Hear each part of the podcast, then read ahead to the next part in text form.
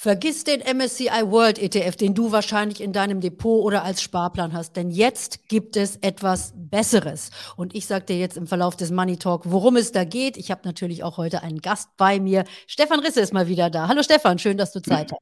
Hallo Carola, der wächst jetzt hohe Erwartungen, die wir hoffentlich erfüllen können. Das werden wir auf jeden Fall tun. Aber wir werden uns erstmal den Markt insgesamt angucken. Ähm, wir sind ja so weiterhin so ein bisschen in dieser Sommerflaute, Sommerermüdung, äh, wenn man es mal so nennen will. Und dann wachen die ein oder anderen Geister doch wieder auf und kaufen Aktien. Also so richtig weiß man im Moment nicht, äh, wo es hingeht. Wir warten auch schon wieder auf Konjunkturzahlen, wie immer eigentlich an der Börse, Inflationszahlen. Die sollen uns Auskunft geben, ob es denn jetzt mit den Zinssteigerungen endlich mal wieder eine Pause Pause gibt oder ob es weitergeht. Also wie schätzt du die konjunkturelle Situation aktuell ein?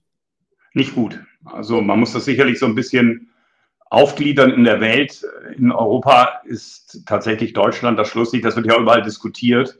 Ähm, und das ist auch nicht falsch. Ähm, wir sehen in Deutschland jetzt so langsam die Auswirkungen von 16 Jahre Angela Merkel ohne irgendeine Strukturreform, ähm, bei Kaputtsparen der Infrastruktur und der ja, ähm, des Kapitalstocks, den wir haben, weil wir glaubten oder diese Regierung glaubte, eine schwarze Null ist das Wichtigste, was es gibt. Und deswegen wird Deutschland da jetzt auch abgehängt, äh, aber eben auch abgehängt, weil die Exporte Richtung China nachlassen. Ähm, das hat damit zu tun, dass die chinesische Konjunktur nicht so gut läuft. Zum einen, zum anderen aber auch, dass China jetzt selber nicht mehr äh, zum Autoimporteur wird, sondern zukünftig Autos exportiert.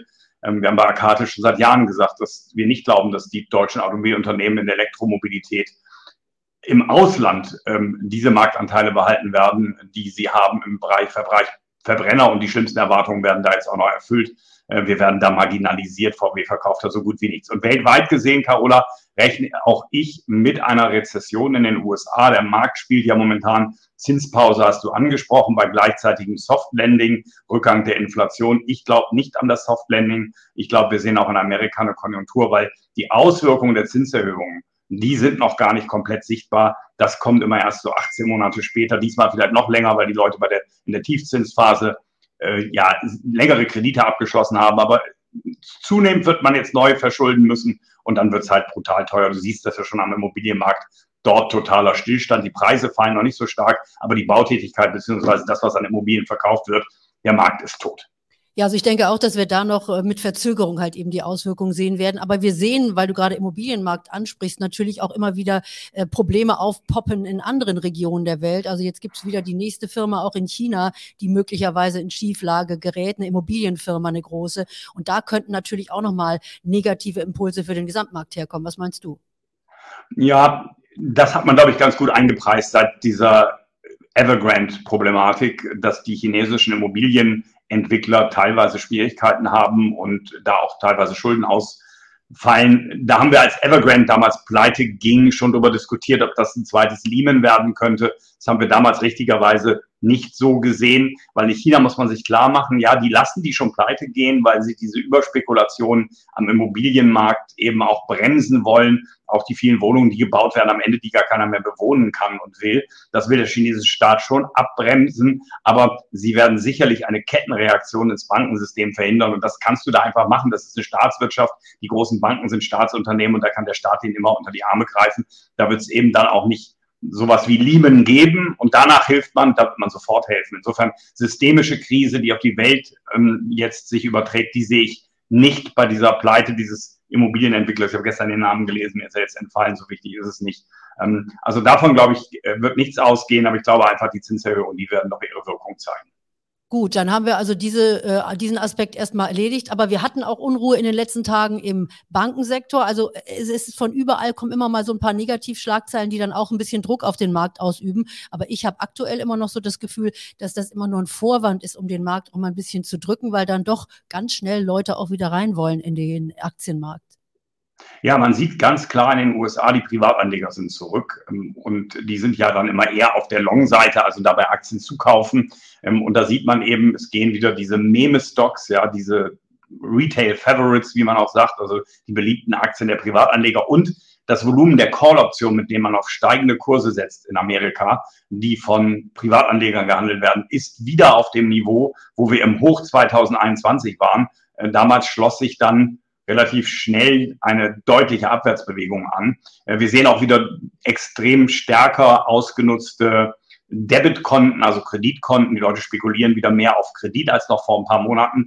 Wenn man das Börsenjahr sich mal anguckt, Carola, dann haben wir eigentlich am Jahresanfang schon gesehen, die Konjunktur schwächt sich weltweit eigentlich ab. Ähm, die Notenbanken heben immer noch die Zinsen an. Das heißt, die Geldpolitik ist weiter noch restriktiv. Also zwei Faktoren, die in der Kombination ja jahrelang gar nicht vorgekommen sind, weil die Notenbanken bei schwacher Wirtschaft immer gesenkt haben. Das ging jetzt diesmal nicht, weil die Inflation steigt. Was allerdings am Jahresanfang noch anders war, als jetzt ist oder vor allem vor zwei, drei Wochen war, am Jahresanfang war die Vorsicht enorm groß. Die Anleger hatten alle Angst. Ja, die Stimmungsindikatoren waren alle auf negativ. Ja, und dann waren die, die raus wollten, waren im Grunde schon draußen und dann reichen halt ein paar mutige Käufer, die den Markt nach oben treiben. Und dann kommt etwas, und das haben wir in diesem Jahr, glaube ich, immer wieder gesehen, auch jetzt zuletzt wieder gesehen, also beim letzten Aufwärtschub, dann kommt halt immer wieder so ein Short Squeeze. Da passiert das, dass Leute, die Aktien leer verkauft haben, die leihen sich Aktien, verkaufen die in der Hoffnung, sie billiger zurückkaufen zu können. Wenn der Markt dann aber nicht fällt, sondern steigt, dann haben die natürlich Verluste auf den Papieren und dann kaufen die zurück, um ihre Verluste zu begrenzen. Und das nennt man Short Squeeze, wenn das ganz viele machen müssen. Ähm, und das treibt den Markt dann immer und immer wieder nach oben. Das kann man auch daran sehen, es gibt von Goldman Sachs so einen, so einen Index, der heißt die meisten 50 geschorteten Aktien. Der hat im Juli ähm, 25 oder 20 Prozent zugelegt und der S&P 500 3, 4 Prozent. Also das war wieder ein Short Squeeze, aber irgendwann hören die Leute halt auf, leer zu verkaufen, Short zu gehen, weil es zu teuer wird und dann wird der Markt verletzlich und ich glaube, wir sind an so einem Punkt, wir kommen jetzt auch saisonal in die schwierige Zeit, August, September, Oktober, keine guten Börsenmonate. Aber äh, wir haben ja am Anfang schon äh, unseres, unseres Money Talk ein bisschen darauf hingewiesen. Für den normalen Anleger war ja in den letzten Jahren eigentlich immer das Credo, mach doch eigentlich gar nichts, kümmere dich nicht um diese ganzen Schwankungen. Am besten einen Sparplan auf ein MSCI, dann noch ein ETF, dann hat man das auch noch ganz günstig. Du sagst jetzt, das ist gar nicht das Beste. Also man kann seinen schönen ETF eigentlich vergessen. Ja, ich will jetzt nicht so weit gehen. Man hat ja mit MSCI World ETFs durchaus große Erfolge erzielt, aber was man mittlerweile wirklich mal sehen muss, ist, dass diese großen Indizes, beim S&P 500 ist es noch extremer, auch beim MSCI World gilt das, auch da haben ja die großen Technologiewerte mittlerweile sehr, sehr hohe Gewichte. Wir haben mittlerweile in diesen großen Indizes Klumpenrisiken. Da sind halt die Papiere wie Apple, Microsoft, Amazon, ähm, ähm, dann Nvidia muss man mittlerweile dazu zählen. Also man spricht ja von den Magnificent Seven. Tesla, glaube ich, gehört noch dazu. Die haben ein enormes Gewicht. Im S&P 500 ist Gewicht bei 30 Prozent angekommen. So, das treibt natürlich die großen Indizes. Und dann hast du als Fondsmanager, als Anleger, wenn du breiter streust, nicht solche Übergewichtungen hast, wie sie in den Indizes sind, dann hast du natürlich ein Problem, diese Performance zu erreichen. Aber wer in so einem Index-ETF drin ist, der fährt dann mit dem Fahrstuhl auch nach unten, wenn diese Werte, die nun wirklich nicht mehr billig sind, irgendwann in der nächsten Börsenkrise auch wieder nach unten fahren. Das haben wir 2022 gesehen und ich glaube, das war ein Vorgeschmack auf das, was noch kommt. Ähm, das sind tolle Unternehmen, das sind tolle Aktien, aber eine Nvidia hat mittlerweile ein Kursgewinnverhältnis von über 200, das darf man einfach nicht vergessen. So, ich habe ja gerade gesagt, dann ist es schwierig mit Unternehmen, die nicht zu der ersten Reihe gehören oder wenn man die nicht hoch gewichtet, ähm, die Performance der Indizes zu schlagen. Wir haben das allerdings geschafft mit einem Fonds, ähm, und zwar ist es ein Fonds, der mit künstlicher Intelligenz die Aktien aussucht und zwar ausschließlich. Da guckt der Mensch gar nicht mehr drauf. Ähm, das ist ein Fonds, der arbeitet mit einem Universum von rund 3000 Aktien und die werden halbjährlich gescreent durch die durch die KI. Das musst du dir so vorstellen, das ist im Grunde wie so, wie so eine Fußballliga. Da werden immer die Unternehmen eines Sektors treten in unendlich vielen Partien gegeneinander an und dann bleibt ein Portfolio von 50 Unternehmen übrig. Und das Portfolio hat in den letzten vier Jahren, seitdem wir den Fonds in dieser Form halt bestücken, ähm, haben wir den MSCI World um 15 Prozent outperformed über die Zeit. Ähm, in diesem Jahr ist es jetzt ein bisschen schwieriger, weil in diesem Jahr das noch extremer ist mit den großen Werten, die die Indizes treiben. Aber da sind wir fast gleich auf. Oder wenn du vergleichst mit dem MSCI World Equal Weight, ja, der alle Werte gleichgewichtet sind, mit unserem Fonds weit vorne, weil die KI die besseren Aktien findet. Und das größte Unternehmen in dem Fonds ist die Danone. Wir haben überhaupt keine von den großen Titeln da drin und schaffen es trotzdem, MSCI World zu schlagen. Was der Vorteil gegenüber dem MSCI World? Ganz einfach, ich habe nicht dieses Klumpenrisiko und das sind dann aber auch Aktien da drin, die Namen hast du noch nie gehört. Die findet die KI halt aus dem Zahlenwerk. Ähm, die sehen dann eben auch fantastisch aus von der fundamentalen Entwicklung her. Die sind aber noch unentdeckt ähm, und bevor Anleger wie du und ich und andere Fondsmanager aktive die entdecken, entdeckt die KI die schon, weil sie sehen, da gibt es entsprechende Trends in den Zahlen. Und sag mal, Stefan, trainiert ihr diese KI selber bei Akatis oder wie habt ihr die gefunden? Wo findet man ja. denn so eine gute KI? Die hätte ja jeder ja. Gern. Ja, Professor Schmidhuber ist eine echte Kapazität in dem Bereich. Den Namen hast du vielleicht schon mal gehört. Man sagt also auf seine Forschung ähm, gehen viele Dinge zurück, die wir jetzt in ChatGPT erleben. Der hat ein Institut in Lugano namens Nascens und Henrik Leber, unser Gründer, hat schon vor Jahren mit dem Kontakt aufgenommen, weil er gesagt hat, mit KI müsste man eigentlich den besseren Asset Manager bauen können. Ähm, und das Modell, ähm, das wir dort nutzen, das wird, hat Nascens entwickelt, also das Institut von, von dieser echten KI-Kapazität, Professor Schmidhuber. Wir haben, und das ist ein unglaublich wichtiger Teil dabei, deswegen kann man so relativ offen erzählen, das kann keiner nachbauen. Wir haben natürlich die Daten geliefert und wir haben die Maschine gefüttert.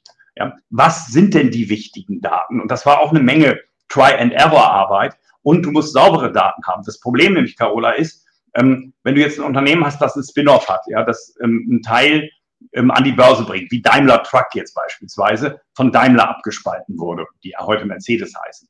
So, dann geht ja dieser Umsatz aus der Mercedes-Bilanz plötzlich raus. Die KI sieht aber nur einen Umsatzrückgang und interpretiert das dann im Grunde, wie das Unternehmen hat Probleme. Die verkaufen jetzt weniger Autos. Stattdessen ist es aber eigentlich eine Umsatzsteigerung, weil wenn du Daimler Truck und Mercedes zusammenrechnest, dann hast du mehr Umsatz als vorher. Ähm, das heißt, 80 Prozent der Arbeit ist wirklich saubere, fundamentale Daten zu haben, mit denen die KI arbeiten kann. Sonst heißt es Mist rein, Mist raus. Ähm, und das ist die Aufgabe, die wir hier bei Akatis hatten. Und auch zu sagen, welche Kennzahlen sind so 60 Kennzahlen, die wir verwenden, welche Kennzahlen sind eigentlich die entscheidenden, die, die die KI nutzen muss, um die richtigen Aktien zu picken. Und Stefan, ich verlinke das hier natürlich mal alles in den Show Notes für euch, wenn ihr Interesse an dem ganzen Thema habt. Und wenn ihr euch nicht auf die künstliche Intelligenz, sondern vielleicht auf eure eigene verlassen wollt oder auf euer Bauchgefühl, dann habe ich noch was hier für euch, nämlich mein Buch zum Thema der Börsen EQ. Und da geht es nämlich um Börsenpsychologie.